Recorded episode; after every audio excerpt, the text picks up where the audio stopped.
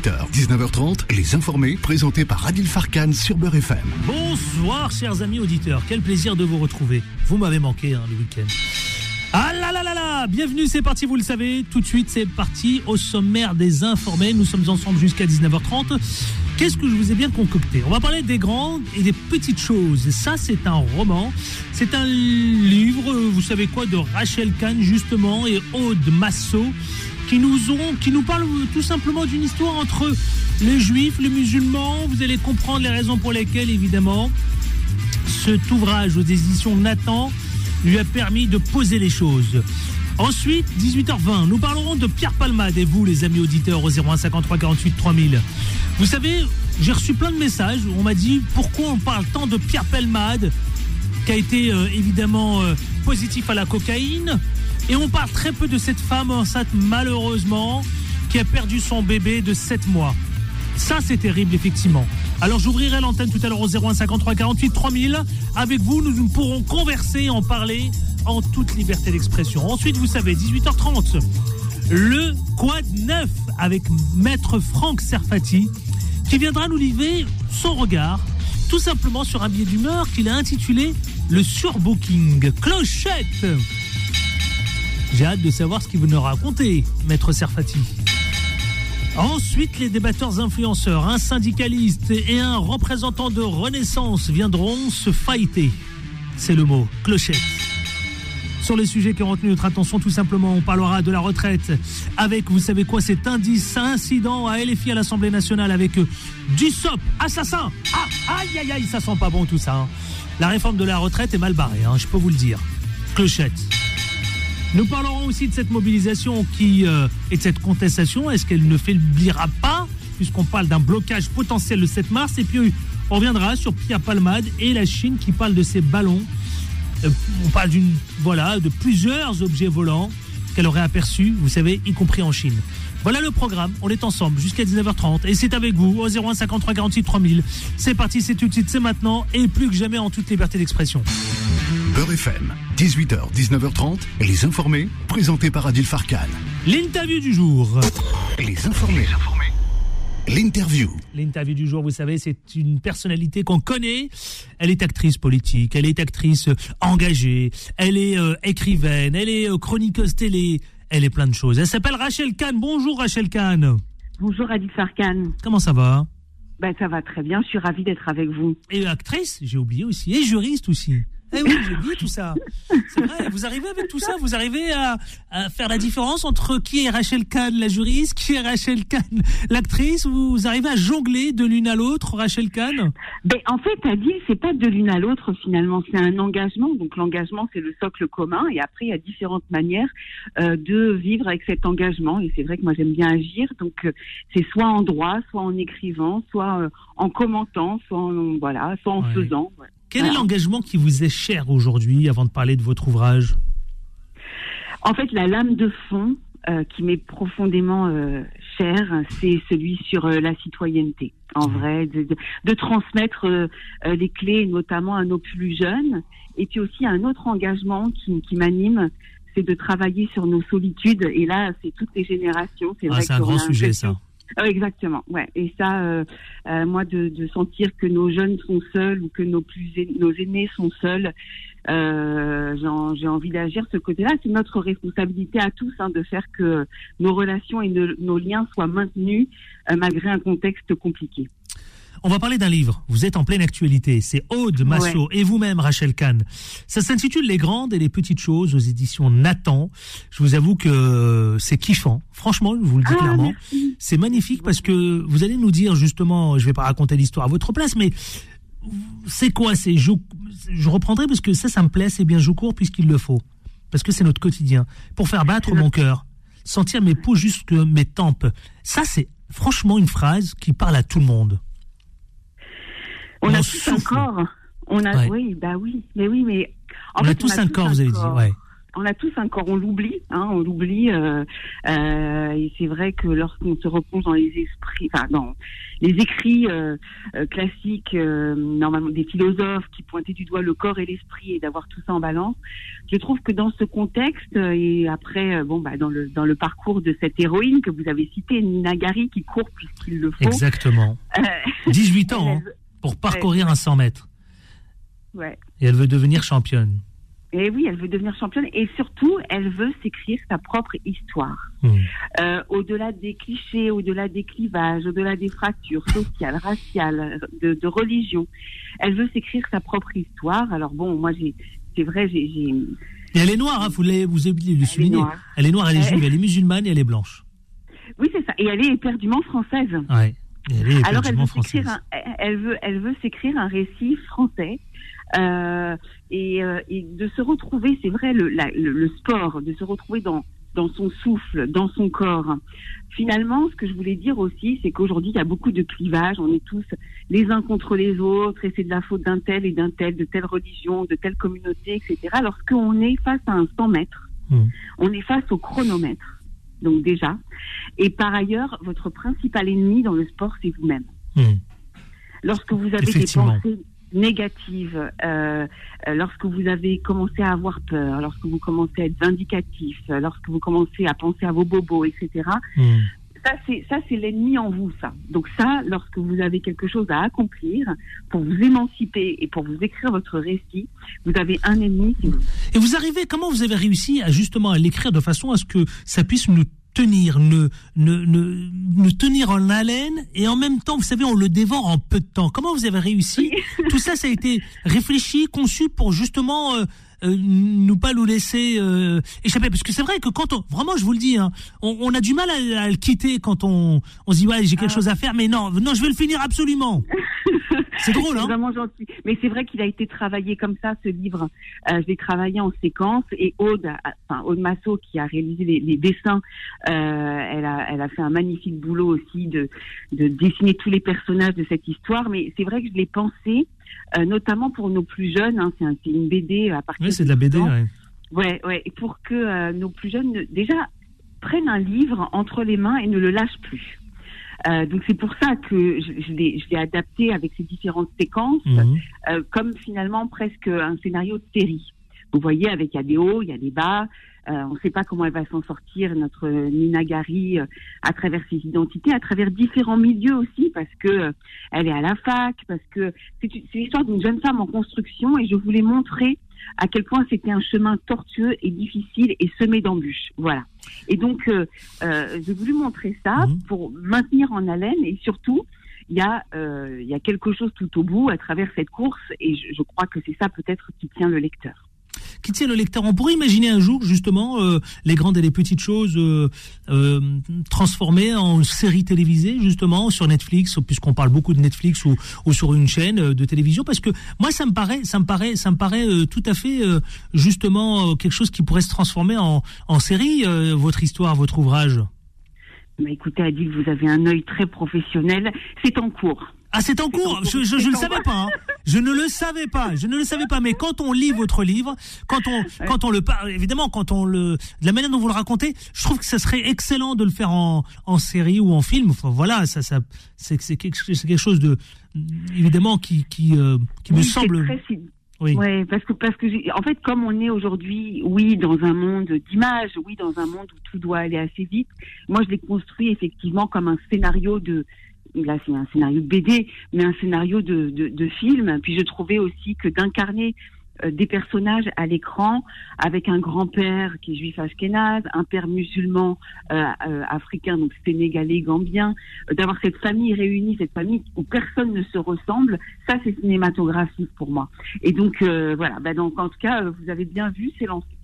Bon, en tout cas, je vous souhaite bon vent et bon courage. Alors, elle Merci court, elle court, mais effectivement, elle court pour trouver des solutions.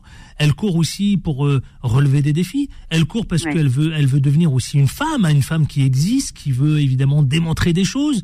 Euh, c'est ce choix que vous avez voulu raconter. Elle veut échapper à quoi au juste?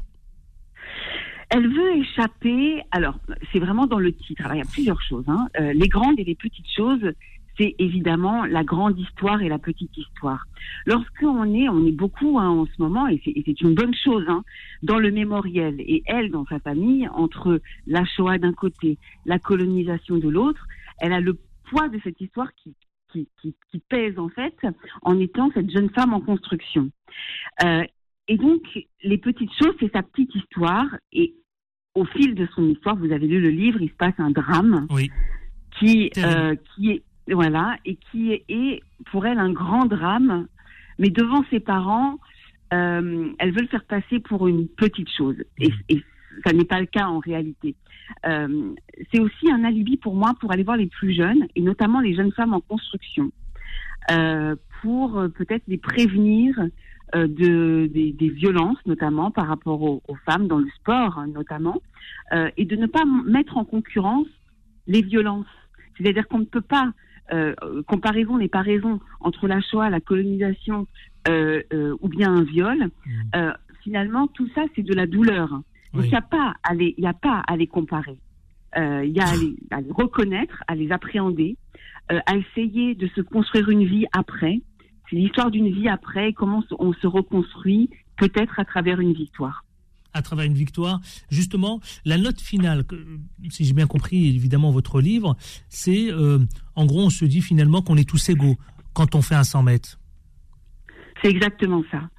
C'est-à-dire que Nina, bon, bah, dans son parcours euh, de jeune femme en construction, euh, c'est de dire qu'on a tous euh, malheureusement des souffrances, malheureusement des douleurs, malheureusement des injustices, des injustices qui sont punies par la loi, hein, que ce soit le racisme, l'antisémitisme ou un viol. Euh, et que euh, on est tous égaux et, et le problème que j'ai voulu pointer, notamment enfin, par rapport au sport, le, le racisme, l'antisémitisme, ce sont des choses complètement, enfin, c'est des, des, des, drames euh, du fait d'une personne, euh, des, des, qualificatifs subjectifs des personnes. Donc elle, elle rencontre certaines personnes à travers son parcours, mais devant un 100 mètres, au moins, on est jugé par rapport au chronomètre. Mmh. Et là, c'est une donnée objective et effectivement, devant un 100 mètres, c'est le chronomètre qui va nous juger et, et, et personne d'autre. Et en fait, elle reprend confiance grâce à ce chronomètre. Justement, euh, la BD, la BD justement, qui nous plonge dans votre destin, c'est le vôtre hein, d'ailleurs, Rachel oui. Kahn. Euh, oui. Vous qui êtes une personnalité, on revient sur cet incroyable justement cheminement, destin, cette double culture, moi, qui m'a, ça me parle. Votre BD, ça me parle. Vraiment, je vous le dis sincèrement, ça me parle parce que ça nous renvoie justement à nous tous dans cette oui. double culture. Euh, et puis on est tiraillés, c'est la question que je vous pose. Exactement. Justement, dans les, celles et ceux qui vous écoutent dans les quartiers, ces jeunes demoiselles, ces jeunes adolescentes sont souvent tiraillées entre deux cultures. Ouais. Vous leur dites quoi? Ben justement, en fait, cette BD, c'était cette réponse-là, c'est-à-dire que souvent on est tiraillé on est tiraillé d'un côté, on est on sait pas qui on est, hein, on est toujours en quête d'identité quelque voilà, part. Exactement, exactement. Et, et, notamment nos jeunes avec tout ce bruit, les réseaux sociaux, euh, ce qu'on nous renvoie sur Instagram, sur TikTok.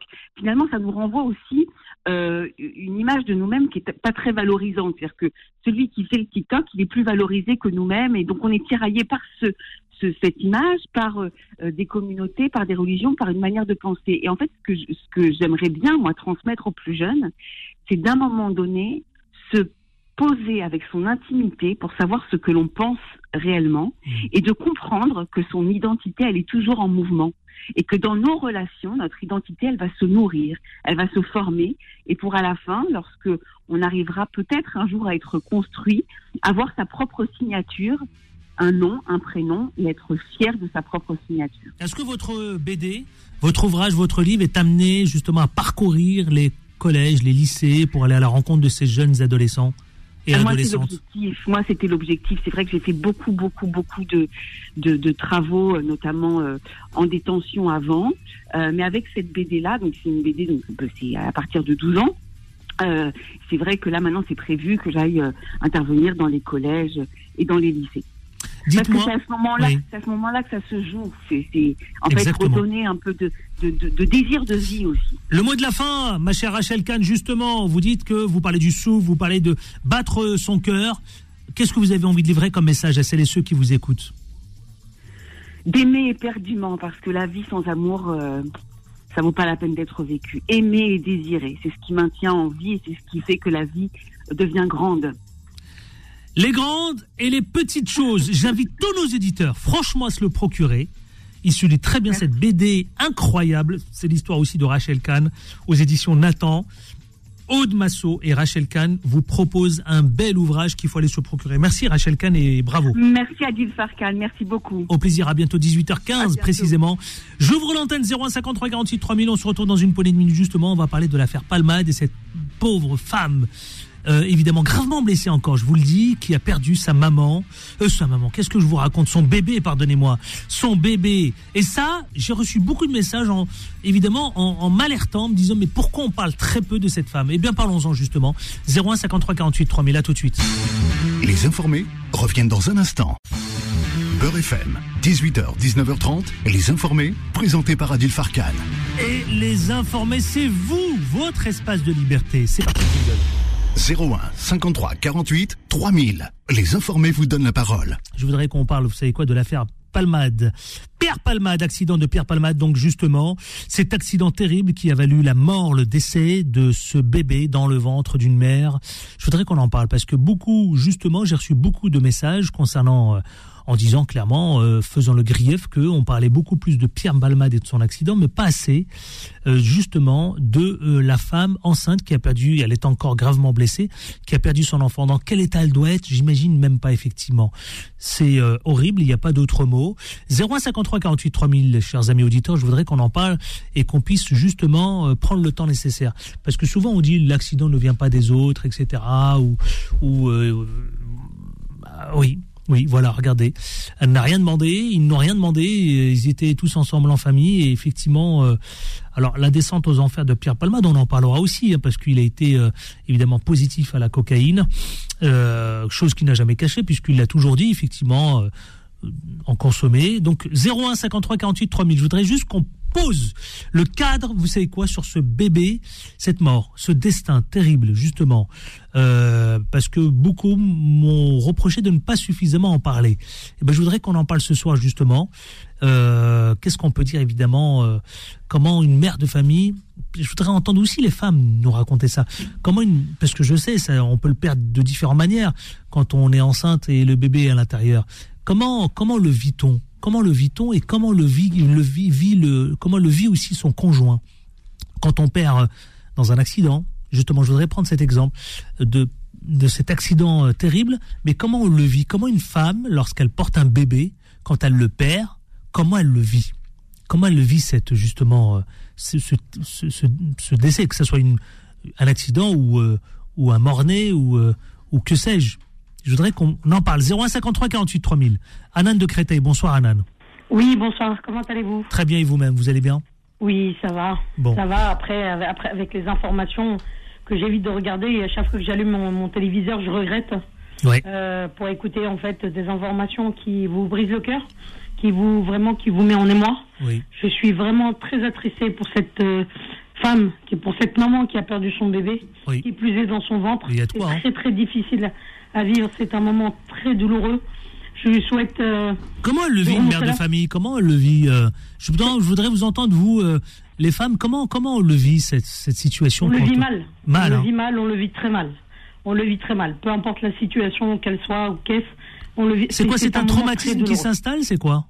Bah, Effectivement, c'est un traumatisme. C'est quelque chose. Bah, on perd quelqu'un.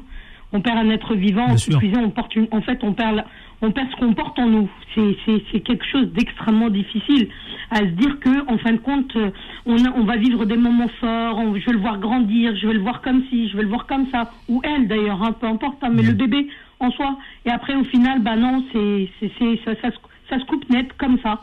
C'est voilà, tous vos rêves en fait, ils tombent, ils tombent à l'eau, tous tous vos espoirs. Vous vous dites, euh, ben en fin de compte. Euh, euh, voilà, j'ai perdu mon enfant. Mmh. J'ai perdu mon enfant. Je, je, suis vraiment très très triste pour elle. Effectivement, vous disiez une chose très importante. Adil, vous disiez quelque chose de très très important. Vous disiez que l'actualité ne s'est focalisée que sur la, dépendance, que sur le, le, le fait que, euh, que, que, ce, que ce personnage public est, est, est, accro en fait à la cocaïne, que ça tue, bla bla bla. On l'a entendu, on parle pas assez de ah, on, a, on, a, on a entendu que ça. Hein. Ah oui, oui, oui, c'est pour ça que je vous ai dit, en fait, je, quand j'ai allumé mon téléviseur, euh, pas plus tard que ce matin, pour regarder un peu les infos, et effectivement, je tombe sur ça et je dis, non, mais c'est pas possible. C'est pas possible. Il y, a des gens qui sont morts aux côtés, mais non, on parle de Pierre Palmade, en fait, et son accident, qui l'a causé, parce que c'est sous la cocaïne, parce qu'il est dépendant, troisième mortalité en France. Non, mais c'est bon, on sait pertinemment que la drogue, la drogue tue. Dans tous les cas de figure, la, la drogue tue, l'alcool tue. C'est, je sais pas. Après, euh, moi, je suis, moi, je suis maman. Quand je réagis, si je réagis comme ça avec émotion, c'est, c'est tout simplement en fait pour apporter peut-être mon soutien à cette famille endeuillée. Et vraiment endeuillée, je lui souhaite de remonter la pente, je lui souhaite de retomber en ouais, surtout cette mère qui est encore, cette mère de famille qui est encore euh, gravement blessée, hein, rappelons-le aussi. En hein. plus, en plus, qui hein. plus est, oui, qui plus est.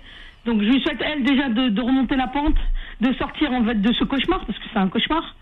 Et, euh, et on est tout, en tout cas, moi en tant que mère, en tant que, en tant que femme, en tant que mère, en tant que personne, en tant qu'humain, je suis de tout cœur avec elle. Hmm. Merci, voilà, pour je ouais, merci pour votre témoignage, euh, Anna. C'est normal. Ouais. Et euh, restez fidèles et au plaisir de vous, évidemment, de vous entendre. 01 53 48 3000, je voudrais vous entendre aussi partout en France. Venez, justement, venez apporter votre opinion, mais également aussi votre témoignage concernant donc ces femmes qui perdent leur enfant euh, dans le ventre, les morts-nés, et puis, quelles que soient d'ailleurs les conditions. Là, on parle d'un accident, c'est celui, évidemment, de l'accident provoqué par Pierre Palmade, mais ça peut être aussi autre chose, hein, une chute, euh, euh, voilà, une mort précipitée.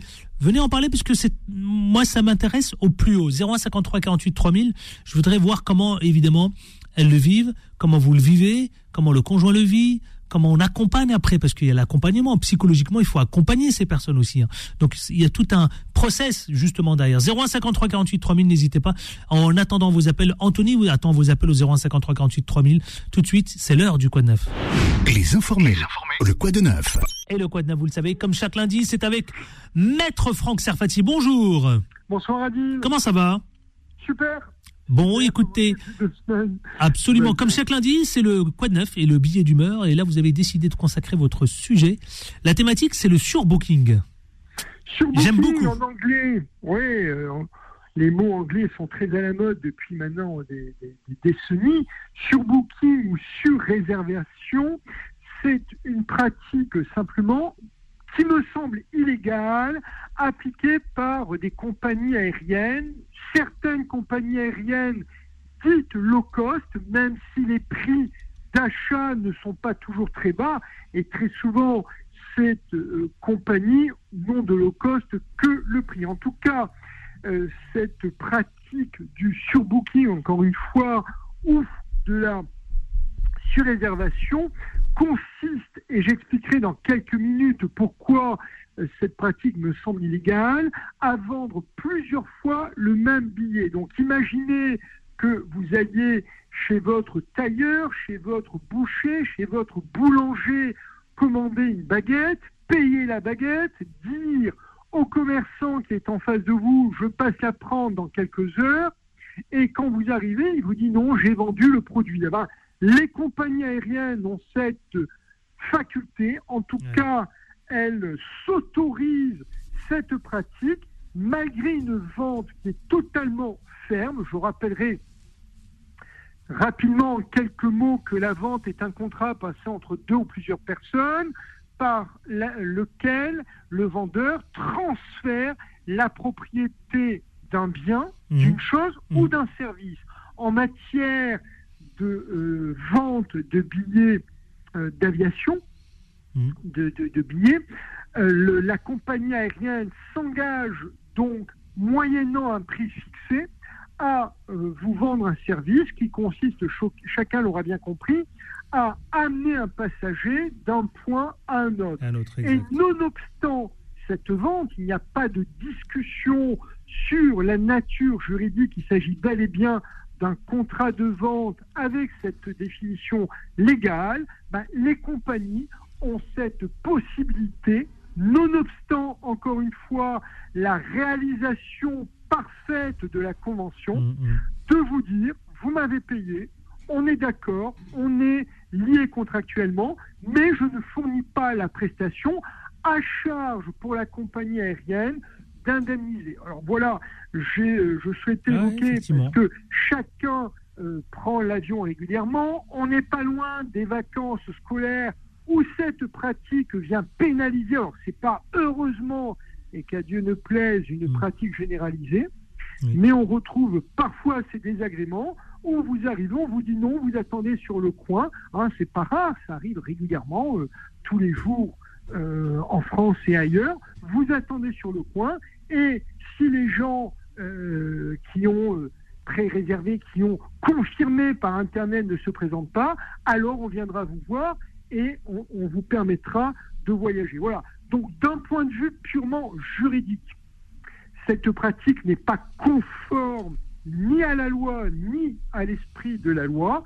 mais encore une fois, certaines compagnies l'appliquent en disant ben, on viendra indemniser soit par des nuits d'hôtel, soit par de nouveaux billets, avec bien évidemment l'obligation de trouver un, autre vol, mais quand la personne a décidé, pour des raisons personnelles, voire professionnelles, de voyager, de commander hmm. un billet à une heure déterminée, ben bien évidemment, le passager n'a pas envie qu'on vienne unilatéralement, malgré une indemnisation complémentaire, modifier son choix de départ. Absolument. C'était très important de nous rappeler ça parce qu'effectivement, on est confronté à cette situation, évidemment quasiment euh, à tout pendant les départs de vacances, mais surtout aussi, euh, on est heurté en permanence à ce genre de difficultés. C'était bien de le souligner, de le rappeler.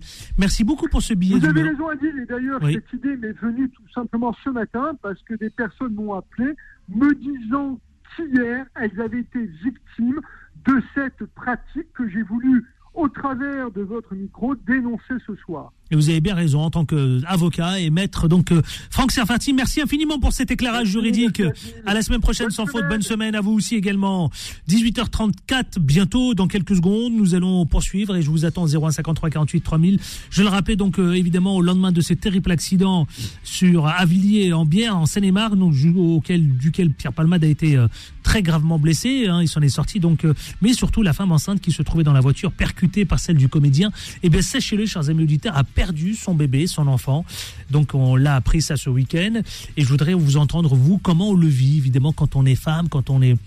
Mais quand on parle d'accident ou quand on parle d'autre chose, c'est-à-dire, ce qui est terrible, c'est de perdre le gamin, c'est de perdre l'enfant, c'est de perdre le bébé. Et eh ben ça, comment on le vit quand on est une femme, quand soudainement, évidemment, cela vous arrive? 0153 48 3000, je vous attends au standard. Anthony vous attend au standard. On marque une courte pause. À tout de suite, ne bougez pas, restez avec nous. Les informés reviennent dans un instant. Beurre FM, 18h, 19h30, les informés, présentés par Adil Farkan. 18h38, à la fois je vous attends au 0153 48 3000. Anthony vous attend concernant cette femme, donc qu'on regrette évidemment. Vous étiez beaucoup à dire pourquoi on parlait tant, on faisait focus sur l'affaire Palmade et pas assez sur ce bébé qui est mort et cette femme enceinte, évidemment qui a perdu son enfant, son bébé, euh, qui est aujourd'hui gravement blessé. 0153 48 3000, on vous attend. Anthony vous attend au standard.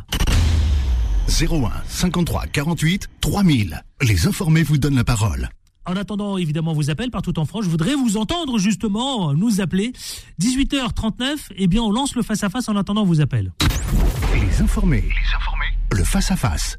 Avec Jimmy Dalidou, le représentant CGT, mais également auteur. Bonsoir Jimmy Dalidou. Bonsoir à tous, bonsoir Adil. Bonsoir, comment ça va? Ça va, tranquillous. Vous avez la patate là ce soir Ouais, ça va, ça va. Moi, quand ça va pas, ça va aussi. Ouais, ouais c'est bien, bien, En face de vous, le représentant de, la, de Renaissance, justement, du 9-3, 9-3, 93, Nabil Aitakash, bonsoir. Bonsoir Adil. Comment ça va? Très bien, bah, je suis d'accord avec, euh, avec Jimmy, c'est peut-être l'un des seuls sujets sur lesquels on est, d'accord. Ah, oui, oui. C'est-à-dire qu'il faut rester positif. Vous mettez Toujours positiver, même quand ça va évidemment. Tiens, on va parler de ce sujet justement d'actualité, c'est l'affaire de, enfin l'affaire, c'est pas une, si c'est l'affaire, c'est l'incident surtout, je le qualifierais, c'est celui d'Olivier Dussopt qualifié d'imposteur, d'assassin à l'Assemblée nationale. Ça a été très loin par un député LFI, s'il s'appelle Aurélien Satoul, justement qui a reproché au ministre d'avoir menti sur le nombre de morts au travail, l'accusant d'être un imposteur et un assassin. Après une suspension de séance, eh bien Aurélien Satoul a présenté ses excuses à Olivier Dussopt, sauf que ça ne s'arrête pas là. Eh bien le ministre n'est pas prêt à pardonner. Écoutez en plus. Donc vous ne pouvez pas arriver ici et me dire que la suppression des CHSCT n'a eu aucun effet. Ce sont 150 orphelins, veuves, veuves en plus et vous avez la responsabilité de ces choix politiques. Vous êtes un imposteur et un assassin.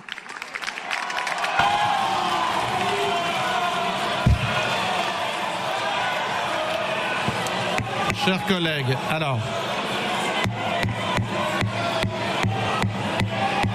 Chers collègues, ne hurlez pas. J'ai entendu. Comme vous pouvez l'entendre, des cris hein, euh, ont retenti au sein de l'hémicycle. Olivier Dussopt, lui, eh bien, il a quitté l'hémicycle tout simplement parce qu'il a considéré que c'était beaucoup trop grave ce qui a été dit.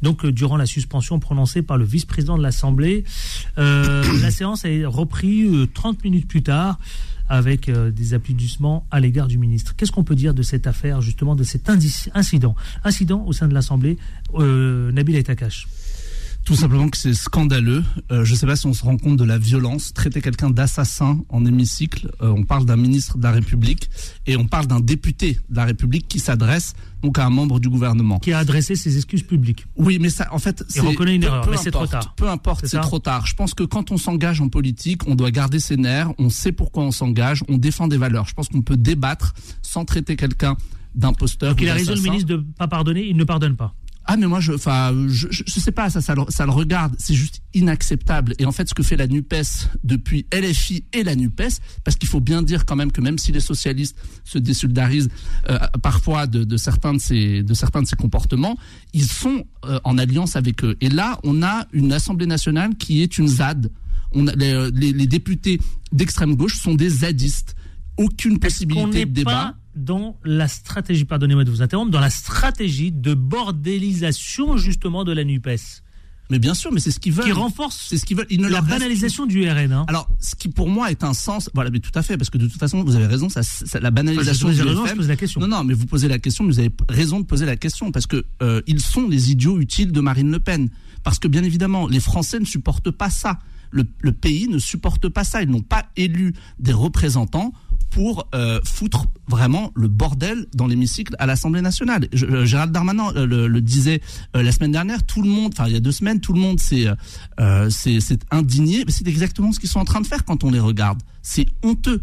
Ils ont un mandat, ils sont élus par le peuple, ils doivent représenter le peuple dans ses colères, je l'entends, bien évidemment, mais dans le respect des débats. Nous sommes en République et il n'y a pas de débat. Mais bien sûr qu'il y a un débat. L'Assemblée nationale, c'est une des causes qui fait qu'il y a eu ce pétage de câble. Mais peu importe. vous êtes quand vous êtes député, qui a, eu ce pétage de câble. quand vous êtes député de la République, quand vous êtes député de la République, pour plusieurs raisons. Vous, vous, êtes d'accord avec le fait qu'on traite quelqu'un Alors attendez, attendez, on va laisser Yves nous dire. nous dire. Jimmy Dalidou, le représentant alors, évidemment, CGT. dire que, euh, alors évidemment, je ne cautionne pas ce, ce genre de, de, de propos assassins. C'est pas c'est pas la, c'est pas une bonne méthode, évidemment. Euh, euh, on doit, mais à tous les niveaux, qu'on soit politique ou pas, on, voilà, quelqu'un qui n'est pas un assassin, il faut pas le traiter d'assassin. Il faut, voilà, il faut, dire les choses d'une manière, d'une manière argumentée, d'une manière concise, précise, avait des arguments. Bref, euh, sur le sur le fait qu'il soit Monsieur Dussopt soit un, un, imposteur, un opportuniste, là par contre je suis d'accord, même s'il n'a pas utilisé le terme d'opportuniste parce que comme beaucoup de ses collègues politiciens, ce sont des opportunistes et des imposteurs, parce qu'ils se font passer pour les représentants du peuple, alors qu'ils ne représentent que des intérêts de leur portefeuille. Oui, Bref, vous parlez bien indépendamment, de indépendamment de, j'ai fini, indépendamment de ces propos qui sont effectivement pas euh, justifiables, il y a euh, deux causes à ça. Parce que même s'ils sont députés, c'est aussi des êtres humains. Et la première cause qui fait qu'il y a eu pétage de câble, c'est le fait qu'il euh, n'y a pas de débat justement, et que le débat a été, il y a eu suppression du débat une suppression du débat qui était organisée par Renaissance et par le gouvernement qui dirige tout seul. Ce qui fait qu'à un moment, que ce soit les militants, qu'on soit militants, qu'on soit députés, à un moment quand il n'y a pas de débat, ben il y a pétage de câble. Pourquoi? Parce que même s'ils sont députés, ils sont humains, comme tout le monde. Non, mais c'est pas. Donc, donc, et deuxième élément, la banalisation du RN. Alors là, c'est la fameuse, la fameuse corrélation qu'on fait tous, surtout chez Renaissance, quand on veut garder euh, sa position de euh, euh, dominant et de pour mettre en avant sa politique destructrice que vous mettez depuis, euh, en avant depuis que Macron euh, euh, est, président. C'est ce lien entre, bah forcément, s'il y a pétage de câble à la Nupez, et encore une fois, je ne soutiens pas la Nupez, mais vous faites automatiquement le lien avec le RN. Ce qui banalise le RN, c'est justement la politique de renaissance. C'est la politique destructrice de renaissance qui martyrise les Français depuis que Macron est arrivé au pouvoir, qui fait que les riches s'enrichissent toujours plus et les pauvres s'appauvrissent. C'est ça qui banalise en le quoi Ça, en quoi ça banalise le RN En quoi ça banalise le RN Non, non, non, non. Entre les dérives de la NUPES Est-ce que vous pouvez me dire et la banalisation du RN En quoi cette politique banalise le RN C'est la colère populaire qui fait qu'il y a monté du RN. C'est tout simplement ça. Non, rien bah, à voir bah, par rapport à ce bah, pétage de câble. Donc encore une fois, je ne soutiens pas ces propos qui consistent à dire que c'est un assassin. Ça se ne dit pas.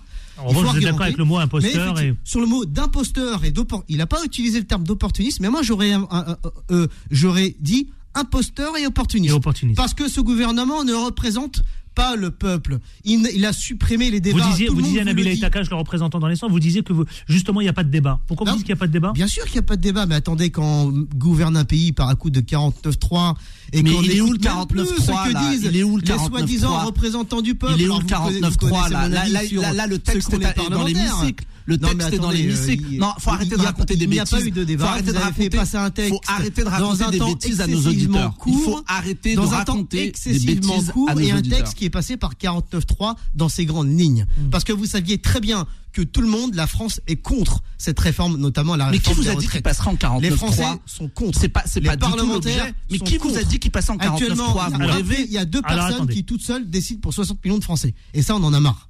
Nabil Aitakash. Non, mais en fait, je saurais même pas par où commencer parce que tellement d'inexactitudes et de et de mauvaise foi. Moi, déjà, vous savez, quand on un- commence, c'est une analyse non. factuelle de la situation. Oui, non, c'est pas une analyse factuelle. Déjà, quand on commence à, à- à expliquer, quand on commence à expliquer l'utilisation de mots d'assassin dans l'hémicycle, pour moi déjà on est disqualifié. On n'explique pas. Je m'en fiche qu'il y ait un pétage de câble. Ça ne se fait pas, ça ne se dit pas. Point à la Ah, c'est bien ce que je te dis. On n'explique pas. Vous avez expliqué derrière. Donc Non, moi, j'ai vous- dit qu'il y a pétage de ça parce que la police, disqualifie le, vos le arguments. débat était Tout ça supprimé. disqualifie. Donc, il y a un Et vous moment, dites que le débat- je vais répondre sur le débat. C'est Ouais. humain. Je vais répondre C'est sur comme le un ouvrier débat. dans une entreprise. Je vais répondre sur S'il le pète débat. un câble, il pète un câble, Je il y a des causes à ça. je vais êtes les répondre- premiers à lui taper dessus à chaque Oui, fois. mais d'accord. ils ont un mandat du peuple. Donc, ils doivent respecter leur mandat, Ah, mandat pas, et ne pas se comporter et ne pas se comporter comme des voyous. Parce que pour pour moi, venir traiter un ministre de la République d'assassin, c'est un comportement de voyou. Alors ça veut dire que ton président, quand il prend Voilà. les Français Donc de haut et qu'il leur je parle vais- je vais répondre étaient sur le débat. avec un Je vais répondre sur le débat. Lui, il a le droit, il peut pas. être Je vais répondre sur le débat. Je vais répondre sur le débat. Vous êtes de mauvaise foi. Parce que il y a quand même un, il y a, y a- y a deux semaines d'analyse du texte. Il y a qui Deux semaines, Non, pas pardon. Est-ce que je Deux semaines, assez. Il y a deux, il y a deux semaines, il y a 20 000 amendements qui sont déposés. Des Ce est amendements. Est-ce ce que vous est suivez normal, les ce débats est. Est-ce que vous suivez les débats que je suis les Non, non. débats, Est-ce que vous qu'il suivez les débats quotidiennement Et tu sais bien, et Non, non, David, non, tu sais bien que les amendements Je- non. font partie du processus Pour qui ne pas de arriver à l'article 7 et de, sur l'âge de de finaliser un texte. Ça fait Non. partie. Pour, alors pour les Non, auditeurs ça s'appelle du blocage. alors, juste un petit rappel Chacun, pour les un tour de auditeurs. rôle, s'il vous plaît. Juste un petit pour que les auditeurs, euh, pour ceux qui, qui, qui voilà, que ce soit clair, un amendement consiste à modifier un texte qui est présenté. C'est-à-dire, Hmm. pas besoin du Parlement. hein. Même dans un parti politique à l'extérieur, il y a toujours Mais des merci amendements. de l'explication Ça fait du droit institutionnel. Donc à partir de du moment où un l'explication texte du est droit présenté, parlementaire. Attendez, laissez-le, laissez-le, attendez. à s'il vous partir plaît. du moment où un texte est présenté, qu'il soit au Parlement, qu'il soit dans une partie politique, qu'il soit dans une organisation syndicale, il y a forcément un amendement, c'est-à-dire qu'il y a modification du texte par des représentants, Oui, quel que soit le fait, mandat. Mais tout à fait. Mais Parce que pourquoi? Parce que ces Non, non, amendements d'accord, mais je vais vous répondre. Je vais vous répondre. à une finalisation du texte, à une finalité d'un texte précis, pour que tout le monde se mette d'accord. D'accord, je vais, je vais vous texte. répondre, je vais vous répondre Le problème qui se aux pose. illusions. Le problème Alors, qui se pose, c'est que le gouvernement veut vous faire passer un Non, texte. non, mais je vais répondre. Je vais répondre à ce que vous dites qui est complètement. Alors, bien évidemment, les amendements, vous avez le droit de poser des amendements, ce qui veut dire venir modifier la copie présentée par le gouvernement. Alors, sur un projet de loi, euh, il y a 20, 20, 20, 20 articles. J'étais à la- j'étais à l'Assemblée nationale sur les anciennes sur les anciennes mandatures. Vous aviez des, des euh, 400, 500 amendements dans un groupe. Là, vous en avez 20 000. Et alors, je voudrais juste terminer sur les 20 000. Vous en avez beaucoup qui sont des amendements similaires similaires. Si vous, si vraiment ils pensaient à améliorer le texte, les députés de la LFI ne présenteraient pas des amendements qui sont, qui se ressemblent tous. Ils veulent juste venir faire le buzz, expliquer chacun à leur tour exactement la même chose et en quoi ça améliore le texte. Non, c'est pas du tout en ça. quoi C'est Mais bien évidemment que c'est ça. Tu En sais fait, vous êtes administrateur à l'Assemblée, vous non. suivez les, les, les Je débats, bah, c'est bah, non, mais exactement ce qui est en train de se passer. Je suis citoyen aussi. Non, alors oui, mais on est, exactement on est citoyen, on a le droit de Mais poser oui, mais alors une vous- analyse mais alors- sur le débat qui est en cours. Alors- Il y a deux choses dans ce que tu dis. La première chose, c'est que deux semaines. Pourquoi, pourquoi ils ont posé autant d'amendements? C'est parce que le débat, encore une fois, il a été supprimé. Et donc, à partir du moment où il a été supprimé et que les filles, que vous le 70 vouliez ou non, heures de débat, que vous le pas vouliez ou non, supprimé, les filles hein. représentatives, 70 que vous le hein. vouliez ou non. À partir de là, il y a des gens qui vont voter pour eux. Et Mais- ils n'ont pas voté pour Renaissance. Ça, il faut l'accepter. Déjà, ça, la première mais ça, on l'accepte. Et ensuite, et ensuite, il faut la donner le temps au débat. Il n'y a pas respectez eu de temps sur ce débat et qui s'est combiné à des 49.3 qui sont passés en force. Et donc, à partir de là, sur deux semaines, ils ont posé des amendements, même s'ils sont pas, même si certains- parfois c'est identique, parce qu'ils n'avaient pas d'autre solution pour se faire entendre. C'est très difficile pour moi de combattre la mauvaise foi parce que je vais vous dire. C'est une l'objectif, de ce qui se passe dans ce pays. l'objectif En même temps, en même temps, Nabil Non. Takash, il vous apporte les Non, non. éléments Non, tels qu'il est, non, évidemment. Parce que, parce que, Pourquoi? les- parce que je vous dis, l'objectif de, de, de l'extrême euh, gauche et très souvent de l'extrême droite, avec qui ils ont voté C'est la contre. stratégie de la C'est la bordélisation. stratégie. C'est la, non, mais la stratégie de. On va se dire, on va poser plein d'amendements, on va rendre le débat impossible pour que le gouvernement n'ait pas d'autre choix que de déposer un 49.3. Je rappelle que le 49.3, article 49, alinéa 3 de la Constitution, est notre norme suprême. Donc c'est un article qui existe pour empêcher justement ces blocages anti enfin ces blocages des oppositions qui n'apportent rien, qui sont inutiles. Donc si vous voulez, si on part du principe que on arrive euh, en hémicycle et on se dit on va faire capoter le texte, on va pas le faire adopter, donc on, on le noie dans des débats qui ne servent à rien. Là, écoutez les députés de tous les bords, les socialistes ont honte. Les socialistes ont honte de ce qui se passe. Les écologistes ont honte de ce qui se passe. Vous avez un groupe minoritaire qui est la LFI, qui est en train de bordéliser Non, et de faire de l'Assemblée une. ZAD. C'est inadmissible. C'est une autre image que j'ai moi de la démocratie La première, c'est que la française. C'est inadmissible. La première chose, c'est que la, la NUPES n'a jamais été un groupe homogène. Il n'y a pas, eu- il y a pas, il y a Peu pas, importe, pas besoin d'attendre des amendements pour, pour constater que les LFI, euh, Ah, la NUPES n'est pas un groupe Oui. homogène. Oui. Déjà, ça, c'est la première chose. Oui. Ça, on le savait depuis Oui. bien avant ce qui Oui, s'est passé. vous avez raison. Et la deuxième, et la chose, c'est, et la- et la deuxième chose, c'est que les débats avaient commencé, là, enfin, la proposition de débat a été faite bien avant, déjà lors des élections. Tu te souviens pas lorsque ton candidat euh, s'est présenté pour la deuxième fois, Emmanuel Macron, il avait, lors du deuxième tour, il avait refusé le débat avec tous les autres candidats. Mmh. Depuis le début, la ligne politique, depuis les débuts de son mandat, depuis qu'il arrive au pouvoir, sa ligne politique, il le dit lui-même.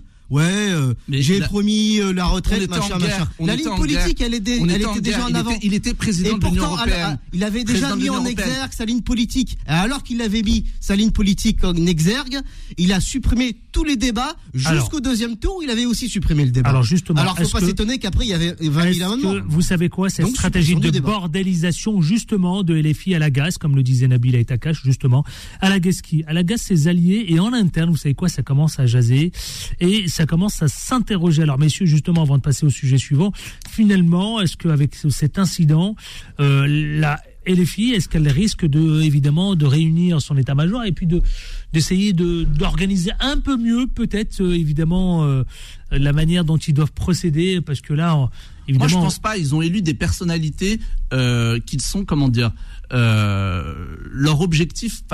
Je regardais par exemple la manifestation ce week-end. J'ai vu des choses inadmissibles. Mm. Une députée de la République qui est avec ses enfants, une députée LFI, et qui, euh, sur des pancartes, en fait, insulte le président de la République. C'est euh, ta réforme, Macron, ta réforme de la retraite va te faire en.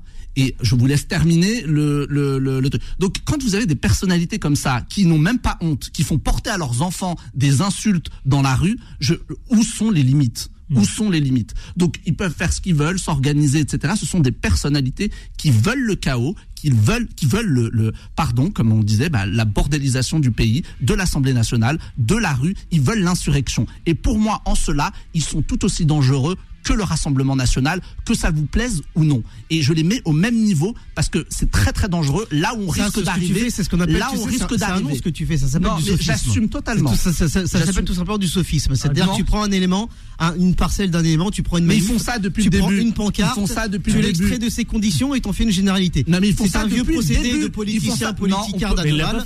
Et ça, c'est du sophisme. Non, mais Mélenchon qui annule la démocratie. Indépendamment de ta pancarte que tu as non, vu non. à un moment, un endroit dans une manifestation, tu as des gens qui ont une colère, tu as une colère sociale qui parle s'exprime. on parle de Et à un moment, cette parle colère sociale, il faut l'écouter. En même Quand temps, tu as allez. plusieurs millions Allez, de messieurs, personnes messieurs, messieurs. qui te disent la même chose, c'est pas Il est pour rien. 18h54, on lance la pub et on continue d'avancer. Vous savez quoi? Vous avez parlé, vous avez fait référence justement à cette mobilisation. On va en parler, on va parler de cette mobilisation. Euh, contestation, est-ce qu'elle faiblit ou pas du tout? On parlera aussi de Bruno Le Maire, justement, qui appelait les filles à retirer tous ces amendements dont vous faisiez référence, vous, Jimmy Delido. A tout de suite, ne bougez pas, restez avec nous. Les informés reviennent dans un instant.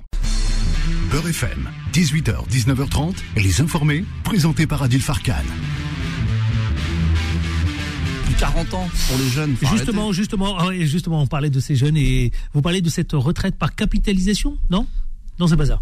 Non, d'accord, j'ai pas suivi. Un Nabil, il veut dérouler le tapis rouge au monopole capitaliste. Non, c'est pas veut- moi, veut pas moi. Ah, justement, je vous pose la question est-ce qu'on moi. risque pas de justement de relancer le débat sur le cette retraite par capitalisation, Nabil non, non, non, mais moi, alors. Ah, c'est pour ça que t'es à l'Assemblée nationale, Nabil, parce que t'es non, non, non, mais moi, moi, je suis pas pour, moi, je suis pour notre système par répartition et le, financer. Je suis pour le financer. Le problème, c'est que. Ah, j'ai une idée de financement. Hein. Tiens. Et par capitalisation Non, par capitalisation, c'est-à-dire qu'on demande aux gens. De, mettre de, côté. Ah, non, pas mais, bon, je pense que les gens le font euh, déjà de même, euh, quand ils peuvent, hein, bien sûr, parce que tout le monde ne peut pas mettre de côté. Il suffit, il suffit de récupérer la valeur que la force de travail génère par son travail euh, correctement et qu'elle soit redistribuée convenablement. Oui, tout à fait. Ça, quand tu vois le CAC 40 partage de la valeur. Est-ce que tu trouves ça normal que sur une seule année, pour la seule année 2022, le CAC 40 ait fait 157 milliards d'euros. Rien que BNP Paris, BNP, plus de 15 milliards et total plus de 20 milliards. Oui, mais et bon, alors que, bon, alors, que la, alors que, la, valeur, eh, la, la, richesse, elle est produite par la force de travail exploitée. Ouais, mais elle n'est pas produite moment, en France, celle de Total en et fait. en train de dire pas la force de travail française qui produit. Parce que euh, il euh, n'y a pas assez d'argent. Pardon, bah non, mais les gens non, non. pas, c'est pas, c'est pas, c'est pas, c'est pas. Non, mais parce que en fait, c'est logique. Parce que la, valeur qui est produite, ce que tu dis, la valeur de ce pays, elle est produite par la force de travail. Ce que tu dis est bourré d'inexactitude. Ce que tu dis est bourré d'inexactitude. Ah non, c'est exactement ça. Non, voir la, met de fausses idées dans la tête la des auditeurs. Donc il fait du soufisme lui aussi. Ah, ah non, mais bien sûr. Parce que exactement. Ah mais bien sûr. Alors non mais expliquons aux auditeurs. Total, c'est les rois des sophistes. Total a fait 20 milliards de bénéfices à ouais, de 20 milliards, à pour de la guerre, comme, comme d'ailleurs euh, Joe Biden vient de le dire aux États-Unis. Il trouve inadmissible que euh, les pétroliers se soient enrichis euh, dans le cadre de la crise. Ah, mais tu sais, en, on Europe, on, a passé. Une... Veut, en Europe, pardon, est-ce que je peux passer? Attendez, ne parlez pas tous. En Europe, on a passé une taxe pour justement taxer ces bénéfices. Oui, 2%. De, de, non, 15%. Faut arrêter. 15%, faut arrêter. 15%. 15% de 157 milliards. Non, non. Total, total, je te rappelle, 20 milliards de, de, de mais c'est pas la force. 15%. Euh, c'est pas, non, c'est pas la Et force. Et même pas taxer les, les, bah, pas les Français, pas les Français qui ont été travaillés dans les puits en, en, en, euh, en France. Il n'y en a pas 95%. Donc c'est trop facile de dire, il y a 160 milliards de, de, de du CAC 40. Bah oui. Mais, bah non, mais. Et as aussi elle 200 a été milliards produite, dans les Cette richesse, elle a été produite ailleurs. Donc bah, elle si est taxée tu, si tu cumules les, les 150 milliards et tu cumules les paradis fiscaux, t'es à plusieurs milliards d'euros. Mais nous, on est la France. Nous, on est la France. Et, on tu, pas, tu parles pas des mines. Main, tu parles des mines. On n'envahit pas encore. On n'envahit pas encore les, les paradis. C'est quoi J'avais promis de parler de Bruno Le Maire qui appelle justement. Est-ce que ce sera entendu et écouté? Il appelle les filles la France insoumise à retirer ses amendements, tout simplement parce que ça fait obstacle à la démocratie pour pouvoir installer ce débat de façon sereine à la réforme des retraites. Est-ce qu'il a raison d'inviter le parti à retirer ses amendements pour permettre tout simplement aux Français euh, bah, d'avoir un débat clair et simple, Nabil Takash? Oui, je crois, je crois qu'il faut qu'il y ait un débat à l'Assemblée nationale. Il y a une colère sociale qui s'exprime dans la chose, hein. d'obstruction systématique. Obstruction systématique. Alors, il y a une colère sociale, elle s'exprime dans la rue, il y a un droit de grève, il est assuré, nous avons beaucoup de, beaucoup de chances de vivre dans un état de droit, c'est une chose. De l'autre côté, il y a des débats à l'Assemblée nationale, il faut que ce débat ait lieu mmh. de manière sérieuse et pas avec des amendements encore une fois qui sont identiques qui sont là pour qu'il n'y ait pas de qui ne sont qui ne sont là simplement je tiens à le dire aux éditeurs c'est de la manipulation c'est-à-dire qu'ils sont là pour forcer le gouvernement à en fait voter les textes tel qu'il a été présenté. Et peut-être, en effet, en arriver à utiliser le 49-3. Mais quand on ne vous laisse pas la possibilité de débattre, qu'est-ce que vous voulez faire? Monsieur, non, mais je pense que tout simplement, c'est le gouvernement qui fait obstruction au peuple travailleur, tout simplement. C'est le gouvernement qui fait obstruction à la vie euh, du peuple euh, de France. Mais sur quelle base vous dites ça Il y, a eu des élections Parce que quand tu travailles, y a des élections. Quand tu travailles 5 jours sur 7, voire 6 jours, 7 jours sur 7, je pense notamment aux petites, aux TPE, PME. Euh, tu l'as oublié, les TPE, PME, qui, qui les mecs, ils pleurent parce qu'ils payent plus de chercheurs. Ils, ne peuvent plus, ils étouffent socialement leur, mais, leur mais TPE, tu vois, tu vois, les TPE, les tu vois la ferme. Mais tu vois parce qu'ils peuvent pas payer leur charge sociale. Et tu sais pourquoi Parce que tu veux pas taxer les multinationales. Et tu sais pourquoi Pourquoi les TPE, les PME ferment Parce qu'ils payent ce que les multinationales ne payent pas. Parce que le fric, ils les exportent. C'est impossible de parler avec toi. C'est par prix dans les pays. C'est impossible de parler avec toi pour une raison. Non, non, c'est impossible de parler avec toi pour une raison. Non mais elle meurt sur les charges sociales. Non mais parce que les mecs qui pleurent. Non, les charges c'est. Oui, mais c'est ce que propose le camp qu'il soutient. Non, mais l'augmentation des taxes, l'augmentation des taxes. Il, le ah, défend, ben, il le défend, Nabil Il le défend. Il soutient l'augmentation des taxes parce que le seul moyen de payer les retraites, je le dis, qu'est-ce que, qu'est-ce que non, faut, moyen, c'est de taxer le capital. Quels ont été les amendements de la Nupes Si tu taxes le capital, tu payes quels tes ont retraites. Il est déjà taxé. On, est le pays, on est déjà le pays qui taxe le plus au monde. On est déjà le pays qui taxe le plus au monde. Qu'est-ce, qu'on va faire de plus bah, alors, On va créer de l'impôt. Non, mais en fait, toi, tu veux finir comme l'URSS. Tu veux finir ah, comme l'URSS. La chute de l'URSS. Ah, ton modèle, c'est Karl Marx. Ton modèle, J'ai dit que le gouvernement faisait obstruction au peuple travailleur qui souffre. Mais quelle obstruction y a eu des élections législatives qui ont donné une majorité relative. Même si je pense que le mode de production collectivisé, de s'il vous plaît. même si je pense qu'un mode de production collectivisé serait beaucoup mieux. Mais est-ce que de retirer voilà, exactement. Est-ce que le fait de retirer, Cuba, Cuba, est-ce que le fait de retirer, j'ai pas dit Cuba, les gens qui vont à Cuba, j'ai pas dit Cuba, j'ai dit un mode de production collectivisé retirer les milliers d'amendements Est-ce que c'est possible? Non, bah non, il faut pas les retirer. Euh, ça fait partie du processus qui mène à, euh, un projet final qui doit être validé. Euh, dans, tous les, dans toutes les organisations, même à l'extérieur du Parlement, il y a des amendements. est-ce que vous l'entendez Même des amendements Est-ce que vous l'entendez chez certains Même des amendements. Takash, il dit que ça met le chaos euh, au sein du Parlement. Et bon. quand le gouvernement fait passer des réformes qui sont envers et contre tout, alors que 60 millions de Français sont contre, il, il est, il est pas, mais il quel, fait pas une envers et contre tout? Il y a un débat euh, s'il y a un vote ah, tu fin. Savais pas, mais il y a un vote pas que la majorité des Français sont contre cette Oui, mais il y a eu des élections législatives. Moi, je me demandais qui suit véritablement les débats. On est encore hein. en démocratie. Parce que sur 60 millions de Français, alors justement, parlons-en. Cette réforme des retraites, vous savez quoi, cette forte mobilisation, est-ce qu'on la vous la trouvez plutôt réussie Grande réussite, justement, selon les syndicats et puis tous les autres, parce que c'était très familial. Certains sont venus avec leurs enfants, comme vous l'avez rappelé, vous, euh, vous-même, euh, la belle Bon, c'était bon esprit, c'était bon enfant. C'était bon esprit, mais il y avait bon pas, de monde. Moi, je, suis passé Attendez, juste laissez-moi finir, s'il vous plaît, Nabil et Takash. On parle quand même de 963 000 selon la police et 2,5 millions de manifestants. Vous dites que ça, c'est pas beaucoup de monde. Ah non, mais ce que je veux dire, c'est que c'est pas 2 millions et demi. Ça, c'est évident. Si, si, c'est pas 2 millions et demi. je suis passé, moi, dans les cortèges. Hein, je suis passé dans les cortèges et vous, si vous regardez les, images de haut, la place, alors, je sais quand il y a beaucoup de monde, je vois quand la place de la il République. Envoyé un drone, il a tout je sais quand la place de la République est, bondée de monde, j'y étais. J'étais place de la République. il a envoyé un drone euh, avec, un, avec un, drapeau Renaissance dessus. c'est pour ça qu'il Non, non, je suis passé et alors, j'étais très étonné parce que j'ai pu même passer, j'ai même pu, j'ai même pu passer la place de la République ah, très, très rapidement, euh, tellement il y avait pas, tellement il y avait non, mais, la place n'est non, oui, il y a une bien évidemment qu'il y a une manifestation, bien évidemment qu'il y a une colère, La contestation, elle, ne faiblit pas, j'ai l'impression. Ah, pour moi, elle n'était pas non plus, euh, elle n'était pas, euh, j'attends de voir, mais elle n'était pas euh, exceptionnelle non plus. Elle n'était pas exceptionnelle. Non, non elle n'était pas exceptionnelle. Donc la contestation. Pour moi, elle n'a pas, ce n'est pas, je ne sais pas si ça doit être une réussite ou pas. Je, ne qualifierais pas ça, mais ce n'a pas été une mobilisation record ou. Si alors, alors juste alors, un élément important, un, élément organisationnel important. Lequel? Comment ça se passe quand on fait une manif? Oui on fait pas n'importe quoi, n'importe comment. Il y a par exemple chez les cheminots, je prends un exemple concret, chez les cheminots, lorsqu'un cheminot se met en grève, un conducteur de train, il y a des D2I, c'est-à-dire qu'il déclare sa grève 48 heures avant. Hmm. Il y a plusieurs fédérations on va dire entre 26 et 27, il y a des fédérations, d'accord, fédération énergie, fédération. Mais parlons, parlons de mobilisation, s'il vous plaît. Ouais, mais justement, ça veut dire qu'à un moment qu'il y a des gens dans la rue, le nombre de personnes est forcément centralisé par les différentes fédérations. C'est-à-dire, on sait qui, qui va dans la rue. C'est-à-dire que si on vous dit qu'il y a eu deux, plus de 2 millions de personnes dans la rue, c'est parce que notre méthode d'organisation, parce que notre méthode de centralisation, laisse-moi finir, notre méthode de centralisation des informations, notre méthode d'organisation des différentes fédérations, chapeautée par la confédération qui chapeaute les fédérations fait que on sait qu'ils sont dans la rue. Bah Donc moi je peux vous dire bah qu'ils étaient plus de 2 millions dans la rue. Mais on était à peu près 2 millions 5 en France, répartis sur toute la France. C'est invraisemblable. Vous les, policiers ils savent pas compter. Il faut qu'ils retournent à l'école, ils savent pas compter. Non non, mais vous savez même quand alors j'ai vu qu'il y avait, oui alors je sais moi je ne dis ah, pas je parle pas des chiffres de la police, mais LFI a même été jusqu'à contester un prestataire là très récemment qui est une méthode euh, avec euh, c'est assez clair il, trace une ligne il compte le nombre il y a eu une polémique très très récemment parce que Mélenchon n'était pas satisfait des chiffres qui avaient été donnés ce n'était ni ceux de la police ni ceux des syndicats c'était un institut qui calcule euh, et qui qui va sur les manifestations et qui regarde la présence. Alors la préfecture de police voilà. elle parle de 93 000 manifestants alors que les syndicats, eux, ils parlent de 500 000. À Paris, hein, Paris. Oui, non, mais moi, je, bah, alors, je ne vais pas vous dire de. Voilà, si la, les chiffres de la police sont 93 000, les, en tout cas, ils sont pas de 500 000. Ça, je peux vous le dire. J'étais dans les cortèges, j'ai, je suis, j'ai traversé les cortèges. Il n'y avait pas une mobilisation de masse comme on a pu le, le voir sur d'autres, euh, d'autres. Il y a un autre élément aussi qu'il faut quand même rappeler, c'est-à-dire que il faut pas, non plus, mais faut pas non plus qu'on, s'arrête à une approche quantitative. Oui, c'est pas la question, 100 000, ce 400 000 ou 500 000, il y a une colère populaire. Donc mm. ça veut dire dire que s'il y a 100 000 mecs, on s'en fout.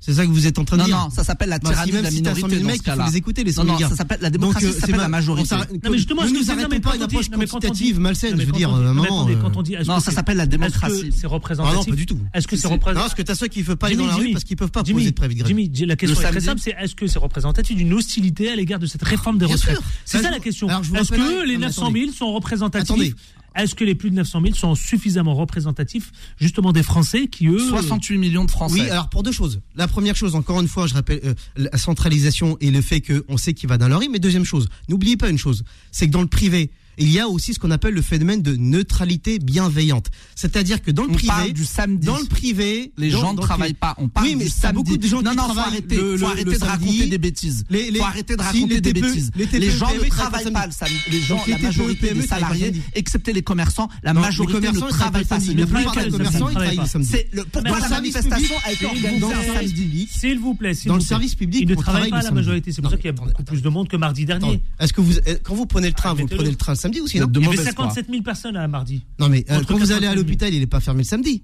Lorsque vous allez, vous prenez un train, il n'est pas fermé le samedi. D'accord. D'accord Quand vous allez euh, euh, acheter votre Non, mais vous parlez steak, du là, privé, là, vous parlez quand du vous, privé. Quand vous allez acheter votre steak parce que vous avez, vous avez On assez d'argent pour le faire. Oui, il n'est pas fermé le boucher. Oui. Donc c'est ce qu'on appelle une neutralité bienveillante. C'est-à-dire qu'il y a des personnes qui auraient pu y aller, mais ils n'ont pas pu y aller. C'est ce qu'on appelle la neutralité si vous C'est des pour ça que je vous dis, ne nous arrêtons pas une, une approche Alors, est-ce que quantitative. les 900 000 sont représentatifs des, justement des Français Bah, les concernant- 2 millions de personnes qui étaient dans la rue sont représentatives. Oui. Les 2,5 millions de Français qui étaient dans la Et rue. donc, alors, euh, d'accord. Donc, les, les, donc la, la, pardon, les gens qui ont exprimé un vote et qui fait que cette réforme passera, hein, je vous le dis, si la, si la, la réforme est examinée et qu'elle est soumise au vote, je suis désolé de vous le dire, elle passera.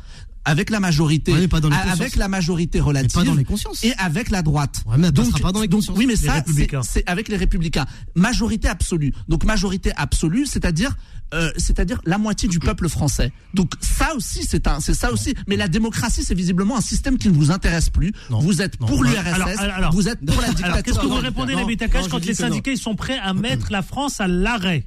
Le 7 mars. Ah, le Alors, 7 mars, vous savez hein. qu'un jour d'arrêt, un jour cran, hein. un jour d'arrêt, c'est mais des milliards, Y compris les des cheminots, ils milliards, un appel, c'est des euh, milliards de pertes pour notre économie. C'est leur responsabilité. Moi, je pense qu'à un ils moment, veulent, ils veulent élever la pression au maximum. Ah, mais ils peuvent l'élever, mais malheureusement, vous savez, on est, c'est- encore une fois, il y a une, euh, il y, a- il y a, une réforme qui est Donc discutée. l'intersyndicale est, est déterminée. Ah, elle est déterminée, oui, bah, elle est très bien, elle peut rester déterminée. C'est, tout à, au lieu de Vous passer. que c'est au- pas intelligent non, de leur Moi, part de moi, mettre non, la je, je préférerais, je préférerais que le débat ait lieu à l'Assemblée nationale et qu'on soit sérieux, en fait, et pas simplement, on n'est pas dans, on n'est pas. J'ai, l'impression qu'en fait, euh, les gens oublient qu'on est en démocratie. Il n'y a pas besoin de ce rapport de force euh, pour, bien évidemment, nous, on, a- on est conscient qu'on demande un effort supplémentaire aux Français, mais quelles sont les solutions qui ont été proposées jusqu'à présent pour pouvoir financer les retraites? Il y en a pas d'autres. Donc moi, si on me trouve un financement euh, euh, Y compris Laurent Berger? Parce que Laurent Berger, c'est quand même le plus modéré de tous. Ouais, mais Laurent Berger, je sais pas ce qu'il joue. Il, vous savez qu'il est sur sa, son, la fin de son, la fin de son, de son, euh, Mandat. de son mandat.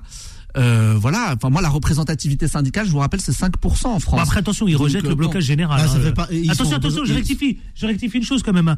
Laurent Berger, il dit euh, qu'il veut mettre la France à l'arrêt, mais il veut pas qu'il rejette le, le blocage général. hein. Je Oui. Non, non, mais c'est très. Mais il bah, parle- il, est, il est, il est- voilà. Il, il sait, ce que- il sait ce que apparemment, ça coûte. euh, Il sait ce que Ah, ça Nabil coûte à a une- l'économie. une- et t'as- tu as une vision assez particulière de la démocratie parce que Jimmy quand il s'agit d'un mandat, élections. lorsqu'il s'agit d'un mandat Renaissance, c'est représentatif, c'est la démocratie. mais lorsqu'il s'agit d'un mandat de la CGT ou d'une autre organisation syndicale, c'est plus démocratie. On est Ah plus non, dans la démocratie, c'est un blocage du pays. bah non, moi, Ah, ça trouve- c'est une vision, tu sais, c'est ce qu'on appelle, c'est ce qu'on appelle une vision liée à la dictature du capital. D'accord, très bien. Voilà, c'est ça que vous voulez, dictature ok. du capital. Oui, C'est-à-dire oui. un système dans je lequel le grand capitaliste, capital s'enrichit toujours je plus. suis un affreux Et une fois que capitaliste. vous avez créé, et, tu sais quoi, une fois que vous avez Non, produit des richesses, vous barrez dans les paradis je- fiscaux. je- je préfère te dire que tu as raison que d'essayer de- Et là, c'est très démocratique d'ailleurs. Très Non, non. démocratique. Euh, je dis juste simplement que, en fait, une élection, enfin, la démocratie, ce sont des élections. Donc voilà, les syndicats, Ah, les salariés ont voté pour les, des les représentants. syndicats, les syndicats jouent leur part dans le dialogue social. Il y a eu de la Et concertation. les salariés ont il voté y, a pour eu des de, il y a eu de représentants. la concertation avec la première ministre. Il y a eu de la concertation avec la première ministre. Des, des mois et des Il n'y mois. a pas de plus. Alors, avec la alors, première Alors, ministre. les le cheminots, par exemple, les cheminots, vous, la CGT, vous qui êtes représentant de la CGT, ils disent le 7 mars, il faut élever la pression au Tout à maximum. fait, tout à fait. Alors deux choses, deux dates importantes, Oui. effectivement. D'abord première grève le 16 février. 16 février Le 7 prochain. Ouais, le- euh, deux dates Ah oui, importantes. oui, deux hein. dates importantes. 16 c'est vrai. février, c'est-à-dire jeudi qui arrive. Jeudi. Euh, euh, on appelle à la grève dans tous les secteurs de production. Et ensuite, le 7 mars, si le gouvernement n'écoute pas le peuple travailleur et la colère sociale qui émane du peuple travailleur, le 7 mars, on bloque le pays.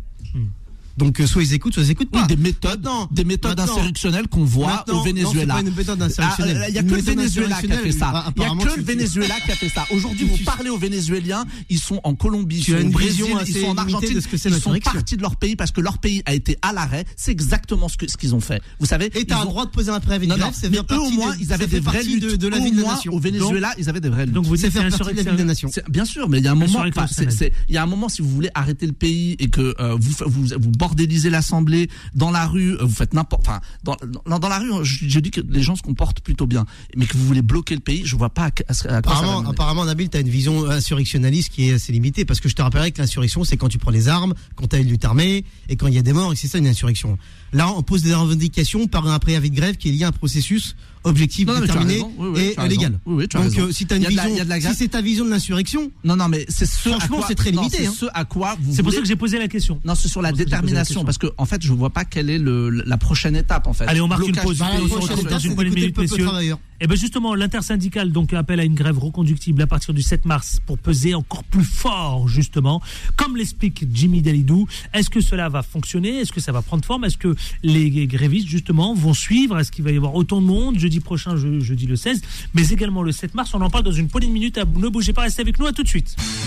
Les informés reviennent dans un instant. Beurre FM, 18h, 19h30, les informés, présentés par Adil Farkan. Et les informés, vous le savez, c'est avec Nabil et Takash, mais également aussi avec Jimmy Delidou. Vous aussi au 01 53 48 3000, vous pouvez venir, en débat.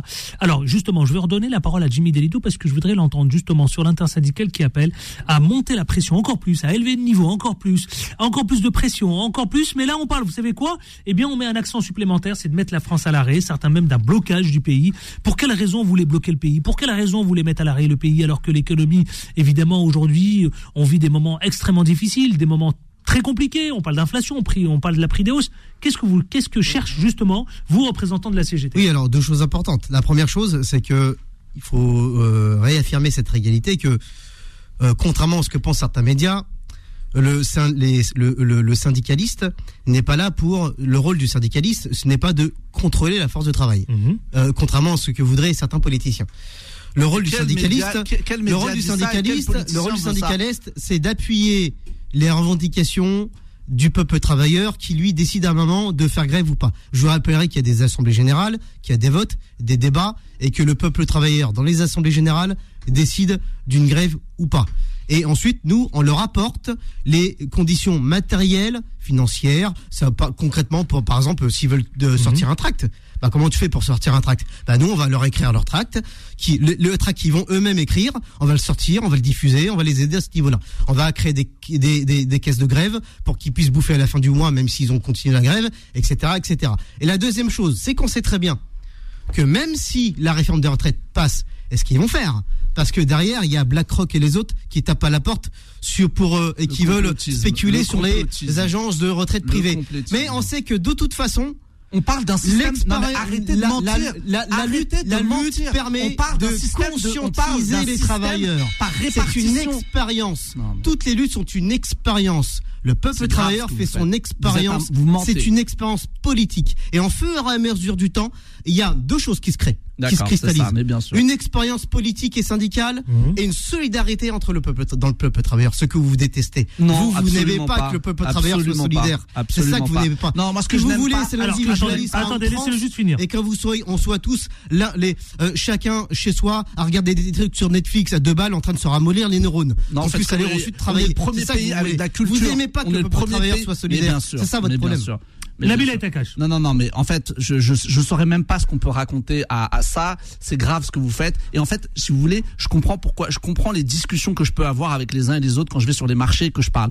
Tout le complotisme, vous venez de le, ah, déverser à ce micro. À, partir du moment où on est dans l'opposition, on est complotiste dans non, ce pays. vous parlez de BlackRock. Attendez. On parle de réformer le système par répartition qui a parlé d'un système par capitalisation. Donc vous êtes dans le complotisme le plus une causalité avérée, n'importe quoi aux gens. C'est une causalité politique claire. Parce que ce que vous dites, en fait, vous avez une responsabilité. Je l'entends dans la bouche des gens. Parce que vous êtes à la radio, vous avez une parole publique, donc vous devez bah, justement. Non, justement. Justement, Faites et tu sais de la pourquoi lutte, c'est très que bien, C'est ne inévitable. pas des C'est inévitable. Et Ne tu sais pourquoi pas des Parce que quand tu as des multinationales qui créent de la valeur la et qui exportent la valeur dans les paradis fiscaux, paradis fiscaux, et je te rappellerai que 200 milliards dans les paradis fiscaux vous avez raison, ne sont même pas- s'il dans le PIB, messieurs, payent même pas d'impôts. Bloquer le pays, bloquer le pays, bloquer le pays. Vous pensez vraiment que euh, ça, parle à tout le monde? Bah, et encore une fois, le peuple travailleur, s'il décide de partir en grève, on peut pas l'empêcher de mettre en Hmm. Non, mais là, on application. parle de bloquer le pays, de si mettre le pays à l'arrêt. Si tous les, sous les- tous- si tous les travailleurs sont en grève, ils bloquent le pays. Hmm. C'est une causalité euh, nécessaire. C'est logique. Comment vous, Vous le voyez On on peut pas se mettre en grève et Comment ne pas bloquer le pays. Est-ce qu'il y aura autant de C'est monde comme le une 16 grève février et générale. le 7 mars Est-ce qu'il y aura autant de monde, évidemment, que samedi dernier Mais vous savez, on sait euh, euh, par expérience que les, euh, les mouvements de grève euh, fluctuent. Mm. Elles, elles- elles sont au top à un moment, elles redescendent un petit peu. Vous savez pourquoi? Parce que c'est vrai, on a conscience que une journée de grève pour le travailleur, c'est compliqué. Parce que lorsqu'il perd une journée de grève, c'est euh, bah, quand vous avez 1300 balles, 1300 euros que vous vous donnez au travailleur. D'ailleurs, Renaissance c'est tout votre gouvernement. Euh, 1350 euros de SMIC que vous avez refusé d'augmenter et qui Il permet pas de vivre décemment. sur l'inflation, Donc quand on touche mentir. 1350 Vous euros et qu'on n'a pas de quoi vivre, et qu'on S'il une journée de grève, c'est très lourd. le 16 Ça, on en février, le conscience. 16 On en a février, Alors, Nabil et Takash, il peut y avoir autant de manifestations, bloquer le pays, euh, monter la pression. De toute façon, le débat continuera à l'Assemblée nationale. Il faut que le débat ait lieu. Voilà, il faut que le débat ait lieu à l'Assemblée. Euh, le gouvernement est à la manœuvre aussi euh, de son côté. Donc on verra bien. Euh, on verra bien. Je, moi, je peux pas. Je, je suis pas devin. En tout cas, il faut que le débat comment continue, qu'on puisse enrichir cette Mais élever, réforme, élever au maximum la pression, est-ce que ça marche? Est-ce que ça peut fonctionner?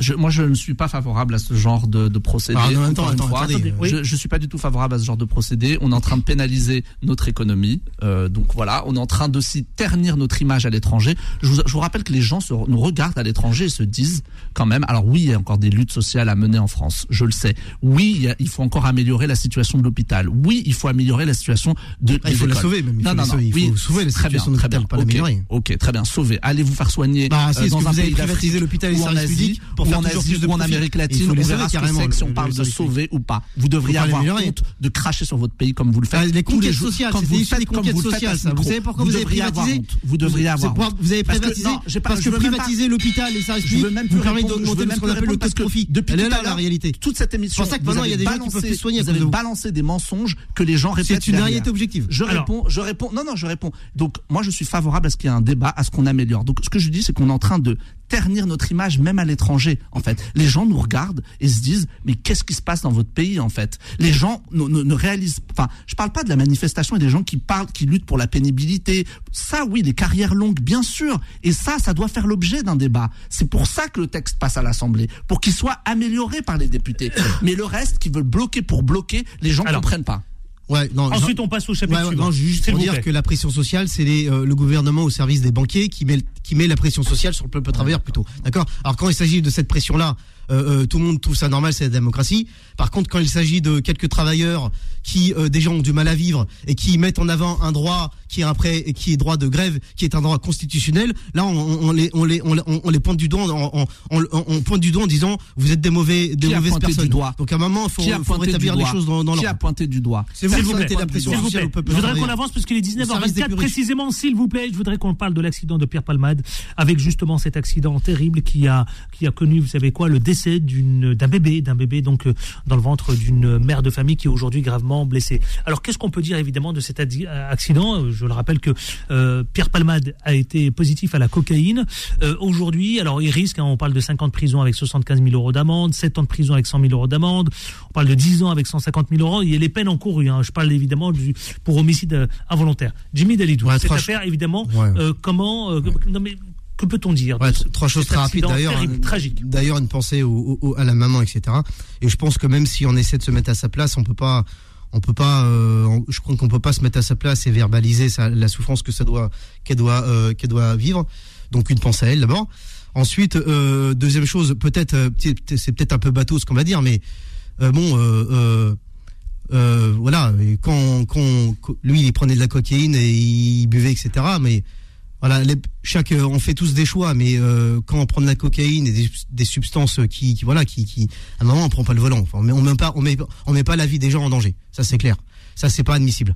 Et ensuite, euh, indépendamment des causes qui ont poussé euh, euh, Monsieur Palmade à cet état-là, parce que effectivement, il faut que ça soit condamné. mais en même temps, il faut en comprendre les causes. Quelles sont les causes qui ont, qui ont amené une personnalité publique ou même une autre personne, qu'elle soit publique ou non, à prendre autant de substances euh, euh, euh qui, euh, voilà, qui sont très dangereuses et prendre la route et mettre la vie des gens en danger. Donc voilà, c'est à trois, c'est à ces trois niveaux, je crois qu'il faut intervenir, voilà, qu'il faut comprendre et sur lesquels il faut intervenir. En fait. Nabil Takash? Je n'aurais pas grand chose à dire, mais c'est dramatique pour pour la famille qui, qui, qui, subit enfin la perte de d'un enfant à, à venir. Euh, c'est dramatique. On pourra, je suis, d'accord avec Jimmy, on peut pas se mettre à sa place. Donc euh, voilà, s'agissant de, Pierre Palmade, que je voulais que je vous dise? Moi, je pense que euh, à partir du moment où vous êtes une personne majeure et vaccinée, vous êtes responsable devant la société, dans la justice. Et je pense que la justice se prononcera. Il y aura un procès. Euh, et, la justice sera rendue, puisqu'on est quand même dans un état de droit en France. 19h27, d'une phrase chacun, parce que je voudrais aussi qu'on en parle, vous savez, ces fameux ballons euh, espions, alors que Washington assure que d'autres objets volants ont été aperçus au-dessus des États-Unis. Et depuis, vous savez quoi? Eh bien, les Chinois répliquent à leur manière aussi. Pékin assure qu'une dizaine de ballons américains ont violé l'espace aérien chinois. Alors, c'est une guerre, une bataille géopolitique entre deux grandes puissances, Jimmy Dalidou? Tout à fait. En fait, ce qui se passe, c'est que très rapidement, il y a deux blocs qui se dessinent. Il y a le bloc, du Nouveau Monde à l'est, qui est impulsé par, la, par les accords sino-russes, par l'organisation de la coopération de Shanghai, qui, est, carrément le nouveau monde, qui est en train de détrôner le pétrodollar. Il y a le bloc de l'Ouest, euh, dans lequel on est intégré. C'est une contradiction entre deux blocs, entre euh, euh, l'ancien monde et le nouveau monde. Et donc, euh, euh, l'impérialisme nord-américain fait tout pour faire bah, ce qu'il a toujours fait, l'ingérence en fait. C'est de l'ingérence. Euh, partout, l'impérialisme nord-américain ne supporte pas de perdre sa domination mondiale sur le monde. Il supporte pas. Ça exaspère Nabil de, euh, je vois. sa domination sur non, mais la totalité des pays qu'il raconte. C'est grave en fait. Il, il, il, donne un point de vue. C'est pas oui, mais c'est un point de vue qui est grave parce que il parle d'un côté euh, du bloc de l'Ouest auquel on appartient et d'un côté du bloc euh, sino-soviétique. On parle non, c'est la Russie. On parle, d'un pays, la Russie. L'Union soviétique a... a... chuté à la fin des années, euh, à la fin du XXe siècle. Euh, ton modèle politique, en effet. Ah oui. euh, on parle d'un pays avec à sa tête Poutine, un peuple russe prisonnier d'un dictateur. Si vous parlez à des Russes, c'est exactement ce qu'ils vous disent. Euh, et d'un côté, la Chine qui va bien, qui s'apprête à envahir Taïwan, euh, qui qui met sa population. Euh, on parle d'agression du Covid. on parle, d'un pays où il y a zéro liberté, où il y a zéro liberté, et le seul mot le seul mot, euh, que, les seuls mots négatifs que Monsieur Dalidou retrouve à dire, c'est pour cracher sur, euh, pour cracher sur les pétrodollars et l'impérialisme américain. si vous voulez d'un monde un dirigé par la Russie et la Chine, je vous le donne. allez vivre à Caracas ou allez vivre à, à, à, Pékin. Non, mais votre problème. Tu, vas me moi, ton drone. J'appartiens. ton drone. J'appartiens. Alors, attention, s'il vous plaît. La démocratie. Jimmy Dalidou. C'est quoi cette chose importante Et je rends l'antenne parce que je suis en antenne c'est ce qu'on appelle le développement des forces productives. Et à un moment, le développement des forces productives. Mais va vivre en Chine alors. Et donc forcément que tu le veuilles ou non, c'est un nouveau schéma mondial qui se dessine parce que les forces productives en développement l'exigent. C'est comme ça. Mais il faut connaître un petit peu la dialectique Moi, je savais pas que j'avais affaire à un complotiste. Il faut changer. Pilote de drone, c'est bien, mais avant il faut là. Non, mais Merci messieurs. Merci à Jimmy Dalidou, représentant CGT, mais également auteur. Merci Jimmy Dalidou. À bientôt. Merci à Nabil Takash qui est lui le représentant, donc le patron évidemment du département 93 de Renaissance. Merci Nabil Takash, à bientôt. Merci Adil. Merci à la réalisation, c'était Anthony. Donc euh, vous allez retrouver, tiens, dans 30 minutes, 20h, 21h, Bilan Nenman et Time Sport. Et puis ensuite 21h, justement Vanessa. Quant à moi, on se retrouve demain avec autant de plaisir, vous le savez. Mais surtout, on ne lâche rien. Ciao Retrouvez les informés tous les jours de 18h à 19h30 et en podcast sur beurrefm.net et l'appli Beurrefm.